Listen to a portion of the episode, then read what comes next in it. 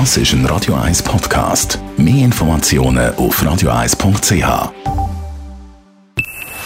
Best auf Morgenshow wird Ihnen präsentiert von der Alexander Keller AG. Suchen Sie den besten Zügelmann, müssen Sie zum Alexander Keller gehen. alexanderkeller.ch Ja, ist nicht immer alles lustig, auch nicht bei uns in der Morgenschau. Wir haben heute Morgen die äh, schmerzliche Pflicht gehabt, der FC Zürich aus dem Göpp zu verabschieden. Der Stadtklub ist gegen das unterklassige Yverdon ausgeschieden. Ja, ist natürlich äh, unheimlich schade. Äh, wir haben uns heute vorgenommen, äh, in die nächste Pokalrunde einzuziehen. Aber wir haben leider von der ersten Minute an es verpasst, äh, einem starken Gegner Paroli zu bieten. Wir haben gedacht, dass es heute äh, ausschließlich über fußballerische Mittel geht. Und der Gegner war uns in puncto Einstellung, Mentalität und auch Zweikampfhärte klar im Voraus.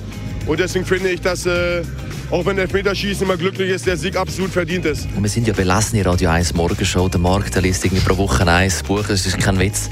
Und zwar richtige Bücher. Und passend dazu ist das Literaturfestival Zürich liest äh, angefangen heute mit über 200 Veranstaltungen in der Stadt und der Region. Da vielleicht einen kleinen Tipp. Wir haben nämlich eine spannende äh, Lektüre gefunden, also ein, Roman von Stefan Kopetzky, wo in seinem Roman eine Geschichte beschreibt, einen Pockenausbruch in der Eifel in den 60er Jahren.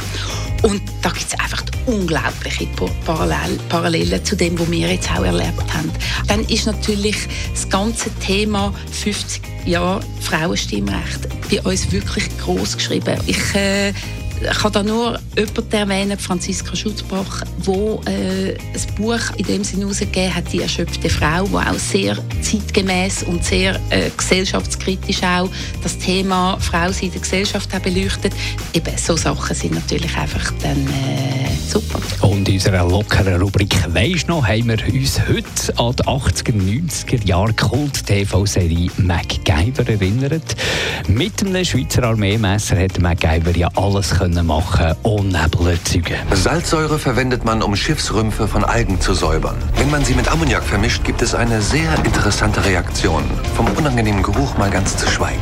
Beim Umgang mit Chemikalien sollte man äußerst vorsichtig vorgehen. Einzeln können beide tödlich wirken. Aber wenn man sie mischt, neutralisieren sie sich und außerdem bekommt man einen hübschen chemischen Nebel.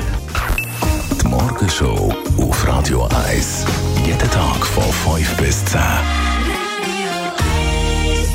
Finde, könnt den Nebel auch wieder auflösen.